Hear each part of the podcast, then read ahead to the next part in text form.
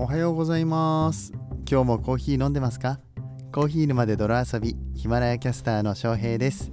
こんにちは。こんばんはの時間に聞いてくれているあなたも。いかがお過ごしでしょうか？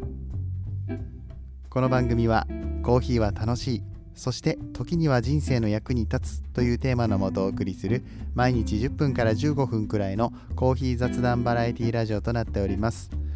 皆さんの今日のコーヒーがいつもよりちょっと美味しく感じてもらえたら嬉しいです。本日は4月の21日水曜日となっております週の折り返しでございますがお仕事頑張ってますか？え頑張りすぎないようにしつつも、えーとね、ちょっと気合を入れ直しての水曜日ですね。今日乗り切ったらね木曜日金曜日あと2日で終わりと僕は水曜日が毎週山場だと思っております。この話何回したんだろうね。あの何にも考え出さずにさこの収録のボタンを押すからなんかちょっと同じような話をすること結構あったりとかするんですけれども。はいはい、えー、そんな感じでやっていこうかなと思ってます。でもねこうもうそろそろ僕も仕事に復帰するのでね仕事モードにならなきゃいけないなっていうこととあと若干んと作業が立て込んでたりとかする関係でいや珍しくね日中あの一つもクラブハウス行かなかったですね。あの喋らないのはもちろんあの危機戦にも行かなかったです。で割と、えー、それで生産性が上がるのかなと思いきや、まあ、そっちのね、なんだろうな、えー、まあ、そこの部分の脳みそは使わなかったんですけど、結局なんか家で作業をしていると子供がめちゃくちゃうるさいというか、まあ最近かなりこう、うん自分の意思表示がはっきりしてきたというか、まあ、ギャーギャー言うんですよね、うんまあ、元気なのはとってもいいことなんですけれども。あ在宅ワークって難しいなってことに今更気づくってねそんな感じで、え、やっております、えー、今日も頑張っていきたいと思います。はい、えー、今日は明日4月22日のアースデーについて考えたいと思います。この放送は歴史とか世界遺産とかを語るラジオ友沢さんの提供でお送りします。ということでアースデ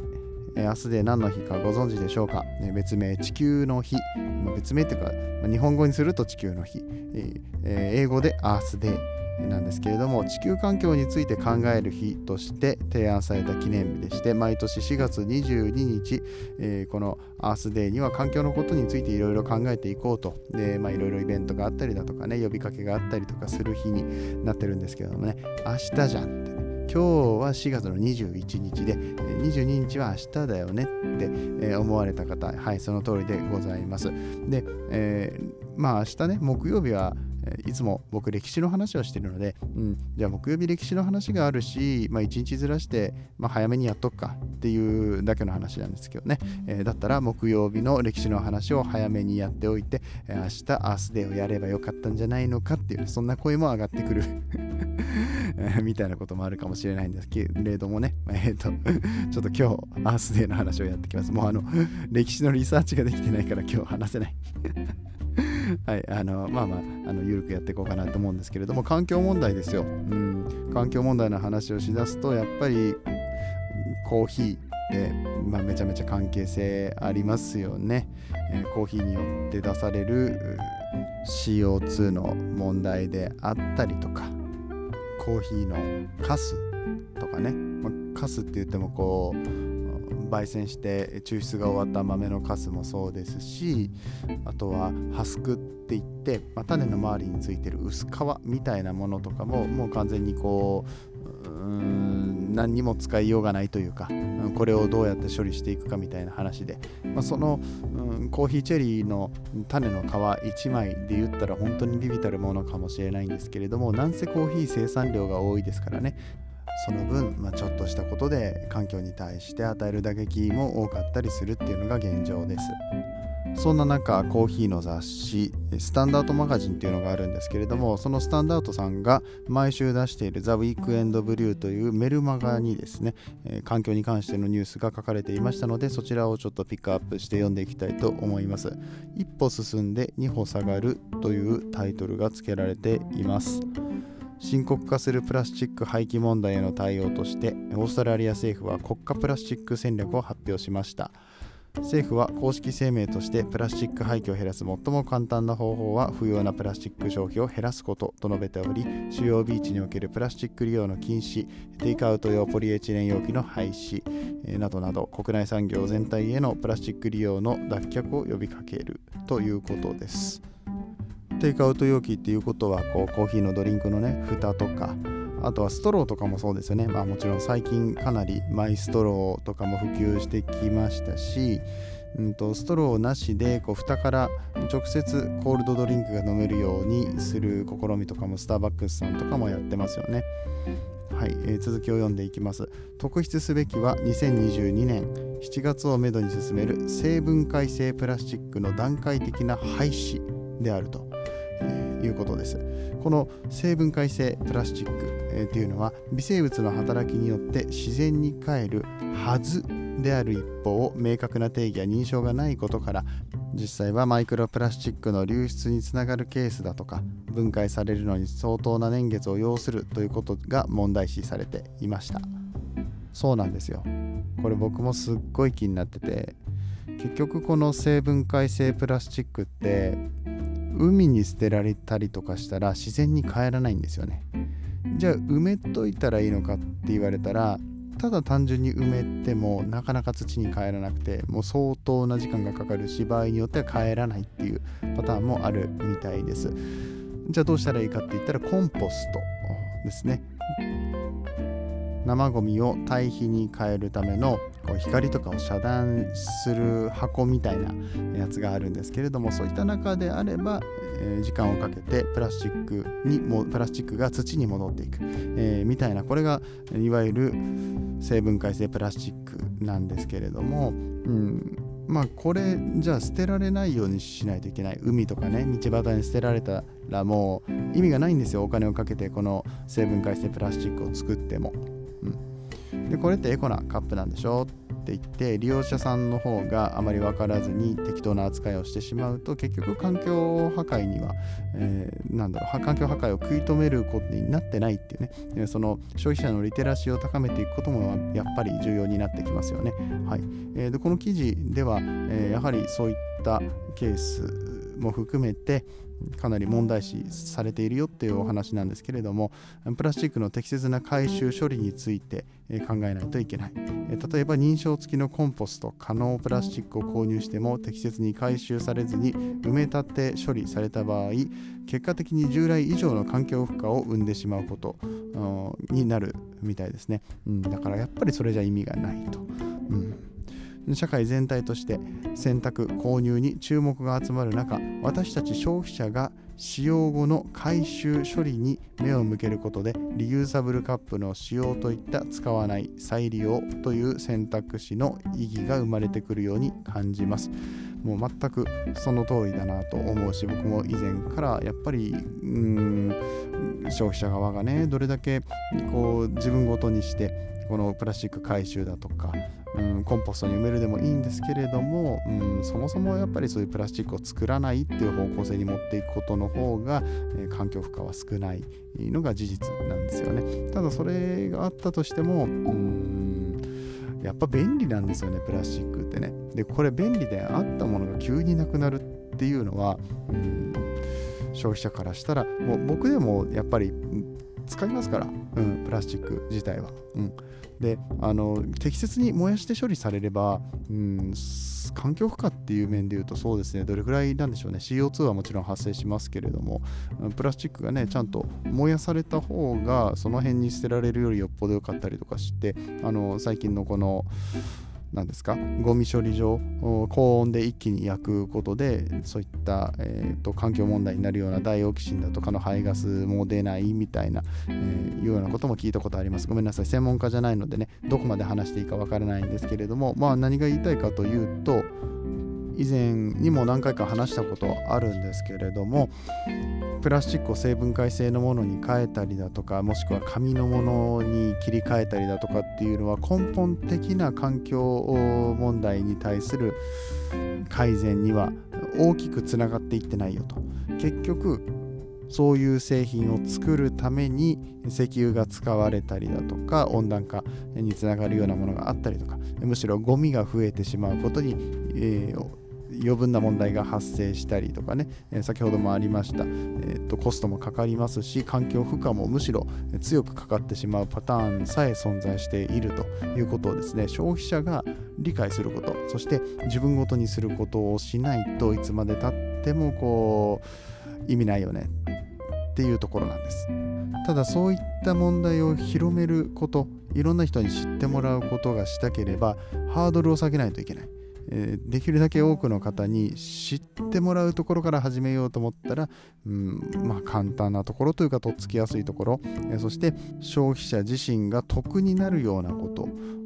でないとやっぱりなかなか自分ごとになっていかないのでその人間の行動を起こさせる上でね、まあ、そういうなんか心理的に人の行動をこう起こさせるようなアプローチってていうのも必要ですしまあ、そのためにはまずはこういう成分解性プラスチックから少しずつ慣らしていくっていうことも必要だとは思うんですがこれが絶対的な解決にならないどころか、うん、まあちょっと環境負荷が高くなっちゃうよっていうことでオーストラリアがね、えー、成分解性プラスチックですら段階的な廃止を行うっていうような発表をしたよっていうそんな記事が出されていましたのでご紹介させていただきました。オーストラリアはですね昔からですけれどもこういった環境問題に関してはいち早く、えー、取り組みをしてくださっているような国ですけれども、まあ、グローバル化しているこの世の中でですねオーストラリアがそれをやったから、まあ、自分には関係ない日本では関係ないということではなくてそういった事実があるし、えー、そうやって行動を起こしている国があること、え行動を起こしている人がいることよく知ってですね、え自分は何をするべきなのか何か少しでもできることはないのかっていうのをこの4月22日明日のアースデーに少しだけでも考えていただけたら嬉しいなと思って、えー、こうして配信をしております。本日は4月の21日です。なんで明日にしなかったんだろうねと。うん。えー、このアースで4月22日ですけれども世界中で気候危機を訴える日となっております。認証や表記日々の消費行動について一歩踏み込んで考えてみること。その上で一歩引いて全体地球全体ですね環境にどんな影響を与えるのかを俯瞰するそんな日々の歩幅の使い分けが社会の大きな一歩につながっていくのではないでしょうかというふうにスタンダードさんが問いかけております。どうでしょうか?コーヒーを飲む時入れる時ちょっとそんなことを考えてみてくれたら嬉しいなと思います。ということで本日のお話が面白かったよと思っていただけた方ぜひ、えー、いいねボタンやコメントで応援してくださいそして、えー、SNS でのシェアとか初めての方はチャンネルのフォローいただけると嬉しく思いますここからはコメント返しのコーナーですコーヒー沼で泥遊びではいただいたコメントに声でお返事をしております。ぜひラジオのお便りみたいな感覚でね、今日の感想を残していただけると嬉しく思います。えー、では前回の放送にいただいたコメントを開始していきたいと思います。あ、でもね、前回じゃなくて、その前、日曜日の回に、えー、ちょっと、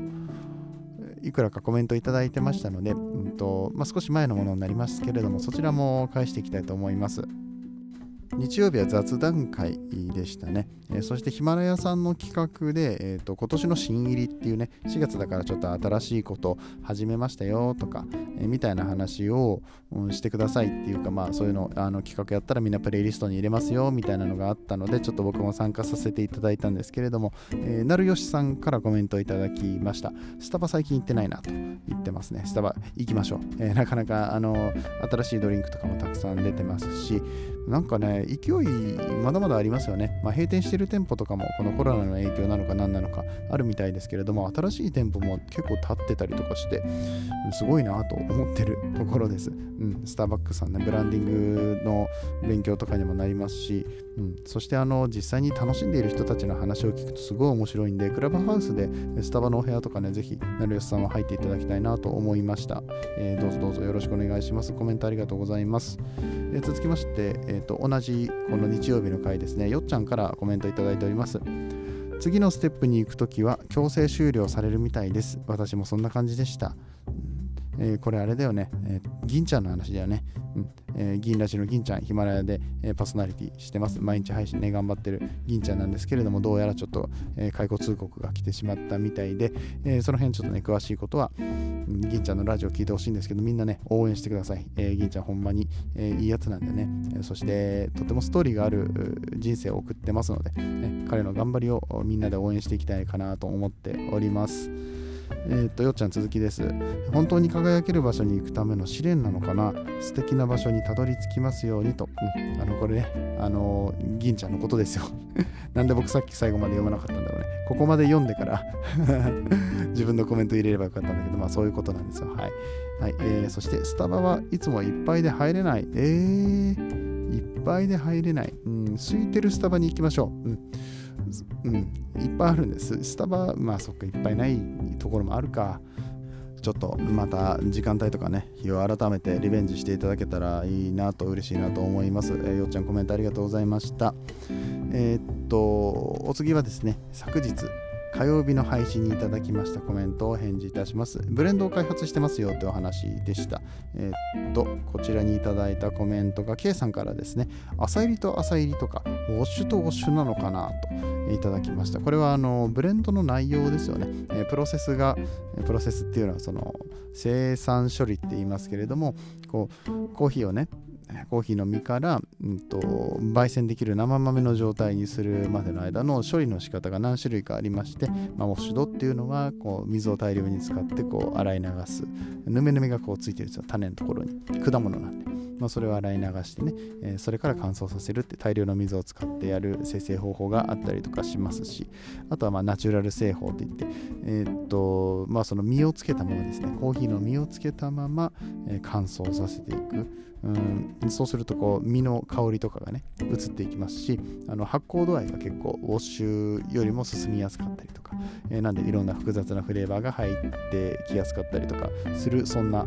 方法ですね、えー、となぜここでウォッシュドとうんとナチュラルプロセスの違いの説明をしてしまったのか分かんないんですけど、まあ、この辺そういえば生成処理生産処理については僕ちゃんとやりましたっけ？番組で。やってないかもしれないから、これちょっと調べてやってもいいかもしれないですね。僕はどれだけ分かりやすくこの生産処理の話ができるのか。ね、自身の本の方にも書いてありますので、まあ、そちら読んでいただいてもいいのかなと思いますが、えー、っとちょっと今度ね、やってみようかなと思います。そんで、ブレンドの内容についてはまだちょっと秘密です。まだあの確定事項じゃないので、また決まりましたら教えさせてもらいます。計算コメントありがとうございます。はい、今日も最後まで聞いてくださってありがとうございました。明日ですからね。アースデーは明日です。でも今日一日考えて何をするか考えて、で、明日はその行動を起こすみたいな風にね、予習しておくのもいいかもしれません。えー、と みたいな感じで、えー、また明日お会いいたしましょう。今日という日が皆さんにとって素敵な一日となりますように。次はどの声とつながりますか？引き続きヒマラヤでお楽しみください。